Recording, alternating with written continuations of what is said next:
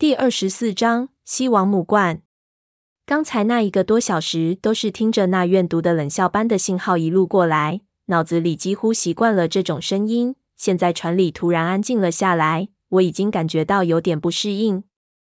不知道为何，现在我又听到了同样的声音出现在四周的黑暗里。那声音我一直感觉到不妥当，这时候听到，心里觉得十分异样。虽然感觉也有可能是幻听。但是在这种地方，还是不要想当然的好。我拉上拉链，打起手电，朝那块石头后面走去查看。石头很不规则，不知道是什么种类的岩石。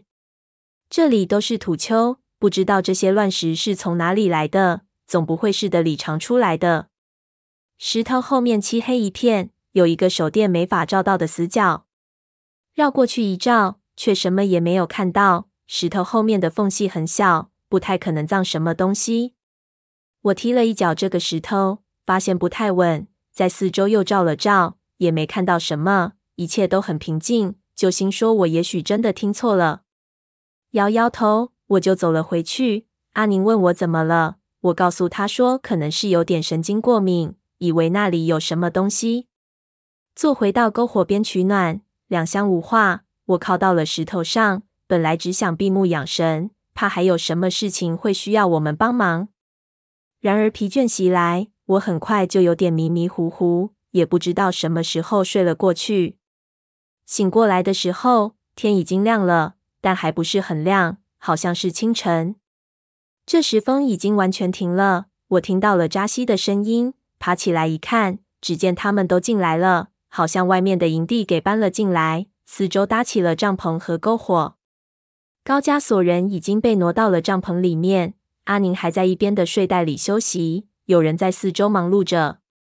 我身上多了条毯子，不知道是谁给我盖的。我挣扎着爬起来，打着哈欠，往四周看去。第一眼，我就被四周那些风蚀岩石的景色吸引了注意力，不由愣了一下。白天的魔鬼城市也极度的宽阔，四周风蚀岩比晚上看上去要壮观得多。拔地而起的巨大山岩犹如金字塔一般矗立在我们的四周。那些晚上看上去黑漆漆的岩石，现在显现出了各种奇异的形态，配上戈壁的无限苍茫，这种壮观的感觉不是语言可以形容出来的。这里不是陈年的雅丹地貌，要是再经过一百万年的风沙磨砺，这里的景色该壮观到什么程度？我看着发呆发了一会儿，才回过神。注意到四周的人，他们正在从土丘上的沉船里运出东西来。昨晚的土丘比我看的还要高大得多，在上面打上了钉子和绳子，便于攀爬，还做了一个吊篮。有人在上面发掘，乌老四则在下面接应和整理东西，直接从吊篮上掉下来。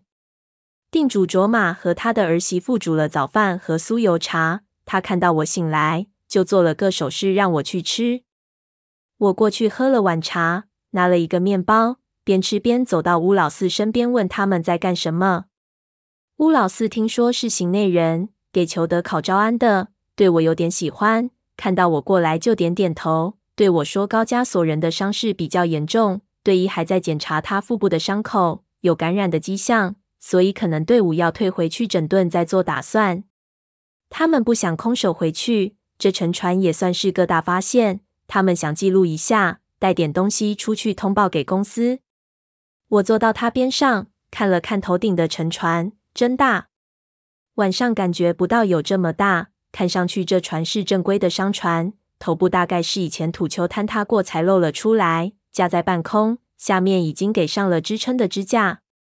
又低头看他们从里面清理出来的东西，那些陶罐一个个都有抽水马桶这么大。出奇的是，一个都没有破损。看来沉船的过程十分缓慢。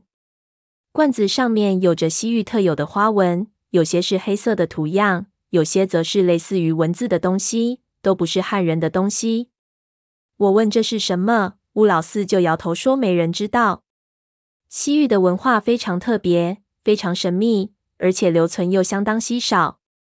西域五千多年的历史，这么多城池古城。都给戈壁黄沙掩埋了。在过去的可可西里和塔克拉玛干，古时候都叫做西荒，人口分布十分稀少，现在要研究实在太难了。不过这些古陶的历史相当久了，一般我们西域交易都是瓷器。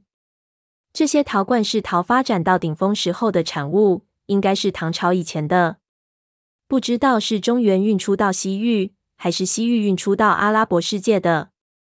这片区域应该已经是西王母国的疆域，不知道是否和西王母国有关系。旁边另一个戴眼镜的人说：“乌老四就点头赞同，说：‘我也感觉很有可能。你看，他指着一个陶罐上的花纹，那是一只鸟的图案，这是传说中西王母的图腾之一——三青鸟。当然，也不排除其他国家的人也会使用，因为当时西王母国还是西域的精神重心。因为其诡异的神秘，即使它已经没有周时期的强大。”其他国家仍旧敬畏西王母传说中的魔力，而都要来朝奉，或者在形式上表现崇拜。我对此完全没什么兴趣，这些属于考古的范畴了。于是就打断他们，问道：“那这罐子里有什么东西？该不会是空的吧？那多浪费！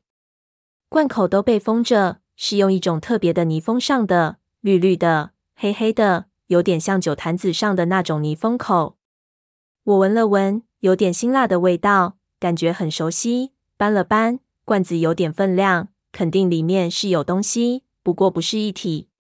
我问他们为什么不打开。乌老四说他们尽量不破坏这些完好的，等会儿看看有没有破损的，就不用开了。万一里面的东西比较珍贵，经不起氧化，这样可以节省一下，防止考古浪费。我就笑了。心说三叔他们可没有这一套，要是胖子在，肯定不由分说就砸开。不过我们得尊重别人的做事方法。我吃完最后一口面包，就和他说：“那你们自己先搞，到时候找到罐子，打开的时候叫我一声。”说着，我就走到高加索人的帐篷里去看他的情况。走进帐篷，就发现很局促，仔细一看，才发现另外两具尸体也搬了下来。躺在一边，盖着保温布。对，一个晚上没睡，眼皮明显黑了一圈，正在给高加索人测体温。我问他情况，他就跟我说了一遍，说人很迷糊，说胡话，但比之前有起色，窒息和缺氧应该没关系了，只是这肚子上的古怪伤口。他让我看两具尸体，也有同样的伤口，一个在胸口，一个在大腿内侧，都出了少量的血。但是外衣上都没有动，不知道是怎么产生的。我走到高加索人身边，他的脸色发白，满头是汗，但呼吸器不用了，显然确实是稳定了。我看到他嘴唇一动一动的，好像在说什么。我贴近听了听，不是中文，好像是英文。他在说什么？我问队医。我的英文到底不是怎么样，谈生意还可以，听说胡话就不行了。队医也摇头，说他也听不清楚，他的英语也不好。不过意识有点恢复之后，高加索人就一直在念叨这个。我俯下身子，想凑近了听，还是不行，就只好放弃了。走出帐篷，想回去再睡个回笼觉，反正这里也没我的事情。到了睡觉的地方，躺下琢磨着昨天晚上的事情，很快就眯了过去，不知道睡了多长时间。突然听到有人叫我的名字，我迷迷糊糊的坐起来看，看到乌老四那里围起很多人，他在朝我招手，好像有什么事情。我爬起来走过去，一走近他们，我就闻到一股极其古怪的味道，说臭不臭，但是闻了就感觉喉咙发辣，好像吸了硫酸气一样，十分难受。我捂住鼻子凑过去看，看到原来是他们找到了几个破损的罐子。正在砸罐子，乌老四让我来看，有十几个罐子已经给砸碎了。乌老四正在一个一个往外倒里面的东西。我首先看到的就是泥屑，里面全是黑色的干泥屑，在这些泥屑中有一种土球，上面全是泥，非常恶心。奇怪的是，我看到这些球的表面粘着很多的黑毛，看着非常不对劲。一边已经堆了十几个土球。不知道是什么东西，我心说：难道是当年的西瓜，现在都变成石头了？走近了，再仔细一看，我就感觉一阵窒息。